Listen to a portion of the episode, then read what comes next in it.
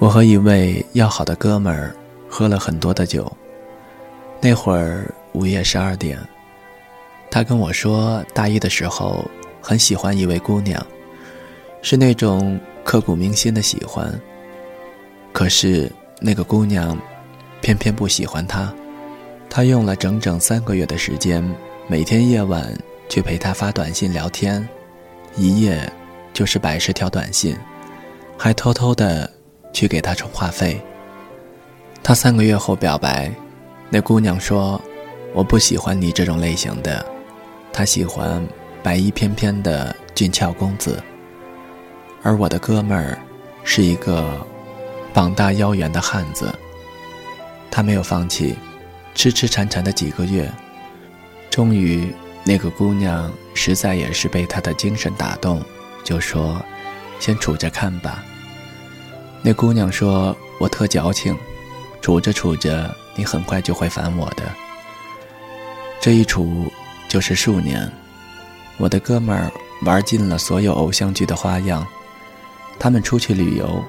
开一间房，床中间要放着一碗水，据说是超梁祝的。姑娘喜欢玩泡泡糖，哥们儿买了两台笔记本送她一台，整夜陪她练习。姑娘喜欢一条项链，哥们儿二话不说买了那条八千块的项链给她。每个周一的早上，哥们儿打的去十几里远的肯德基。买好早餐，送到姑娘楼下。为了不吵醒姑娘，还要打电话给姑娘的室友，帮她把早餐送上去。哥们儿喝了一口酒，跟我说：“你不知道，他就是我的信仰。我和他去终南山，他在前面走，我看着他的背影，那么远，好像今生今世都追不上。”他说要离开哥们儿，哥们儿拿着啤酒瓶碎片儿，就划开了自己的胸膛，写血书。哥们儿说，那些日子我就像一只拉磨的驴，每日每夜想的就是怎样让他开心。三年之后，那姑娘终于被感动了，她比我哥们儿好像还要开心，她跟所有的朋友。讲她真的爱上哥们儿了。她在自己的日记、空间、所有的地方贴上了哥们儿的照片。她变成一只伊人小鸟，有哥们儿的地方，就有他。我很替我的哥们儿开心。我问哥们儿：“然后呢？”哥们儿说：“然后我好像没了目标，就像退休了一样。”我说：“你不开心吗？”哥们儿说：“我开心啊，就是觉得没劲透了。”他开始跟高中的初恋女友暧昧，跟一个漂亮的姑娘整夜泡酒吧。半年后，被女友抓了个现行。我的哥们儿趴在桌子上捶自己的头，说自己是个混蛋。那姑娘跟他初恋女友吵起来，被他初恋扇了一耳光。然后姑娘想还手，手却被我哥们儿抓住了。我突然也觉得没劲透了。我说：“为什么突然要说这个？”哥们儿说：“今天他结婚。我昨天夜晚打电话给他，是个男的接的，叫我滚远点。”哥们儿喝完了杯中的酒，哭着说：“他是我这一生中最爱的人。”真的，我这辈子可能再也不会像这样去喜欢一个人了。我丢掉啤酒罐子说：“假如娶她的是你呢？”哥们儿想了很久说：“我还会很喜欢他，一辈子。”他在骗人，因为我哥们儿已经结婚三年了，儿子两岁，他喜欢的。只是那个不喜欢他的他，八年前的他，和今天结婚的他，注定得不到的他。我另一个哥们儿在高中的时候是个万人迷，有个漂亮的姑娘给他写了三十页的情书。哥们儿说：“本来我觉得她挺漂亮，而且两个人很有共同语言。但是收到情书之后，再看那位姑娘，不知怎么的，浑身都是缺点，不爱搭理他了。那个姑娘没有放弃，大一的时候给他折过几千颗星星，为他织过围巾，买了衣服寄过来。”我的哥们儿连去传达室取一下东西的耐性都没有。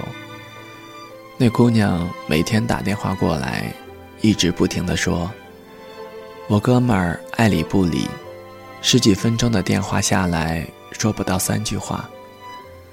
那条围巾足足在门卫室待了三个月，直到第二个学期，哥们儿才去取。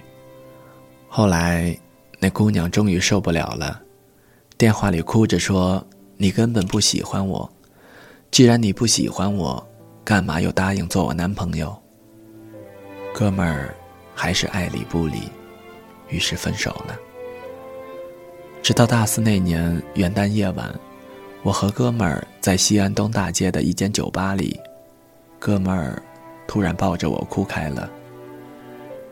他说：“那姑娘发短信来，两人聊了一会儿才知道。”姑娘已经跟另一个男孩子处了两年了。他说那一刻，他突然痛彻心扉，心像是被剜了一刀一样。我的哥们儿一个星期短信的狂轰滥炸，那姑娘终于跟原男友分手。一周后的某天，走在马路上，我的哥们儿突然蹲在地上哭起来。我记得那会儿阳光明媚，操场上学生来来往往。原来那个姑娘说：“我干干净净的时候，你不要我；现在我初吻没了，初夜也没了，你现在回头还有什么意思呢？”哥们儿泣不成声，我突然也好想哭。旧情复燃，总是很容易的。后来，他俩结婚了，开始吵架。有一天，哥们儿跟我说：“仔细想一想，自己也分不清楚，到底是喜欢上了那个姑娘，还是喜欢失去那个姑娘的感觉。”那姑娘说：“她还是喜欢那个连她情书都没有看完就撕掉的哥们儿。”我很要好的一位姑娘，为一位男人着迷的，以至于差点疯狂。妙的是，那个男人很少去搭理她，隔一段时间，玩一次消失。这是我见过的最高明的吸引女人的方式。不管你承认还是不承认，有些人天性一犯贱，越得不到的越珍贵。越轻易的，就越不珍惜。如同登山一样，最美好的过程在于攀登的过程。等你爬到山顶，或许你会发现山顶一片荒凉，连朵鲜艳的花都没有。暗恋或单恋之所以百般滋味、回味无穷，就是在于你喜欢的那个他，在你主观想法中，注定不喜欢你。这样一想，你就更喜欢他了，如同一个你永远到不了的山顶。我此生从没有主动和一个姑娘分手，因为害怕分手之后才知道那是真爱。